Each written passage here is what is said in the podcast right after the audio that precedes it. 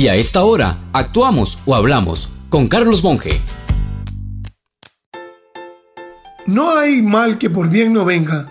Ha sido un dicho que heredamos de nuestros abuelos y nunca más comprobado que ahora después del caos que provocó la aparición del COVID.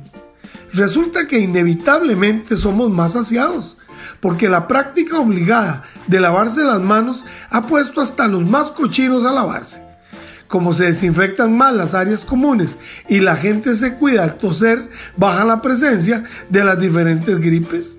Se le quitó a muchos el miedo a comprar por internet y al investigar precios, modelos y lugares de venta de determinados productos, le hemos perdido miedo a ese aspecto de la vida moderna.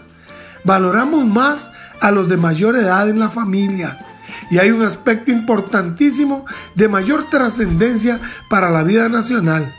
Y es que los estudios de mercado demuestran que la gente se volvió más autónoma en sus decisiones.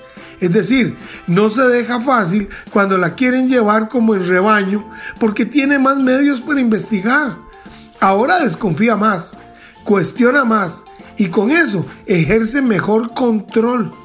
Menudo reto se les viene a los políticos de partidos por mucho tiempo privilegiados que aprovecharon nuestra forma de ser para abusar, imponiéndonos cargas, extraños arreglos y obstáculos para la realización personal con el cuento de que hacían todo lo contrario, que era para ayudarnos y darnos un mejor país.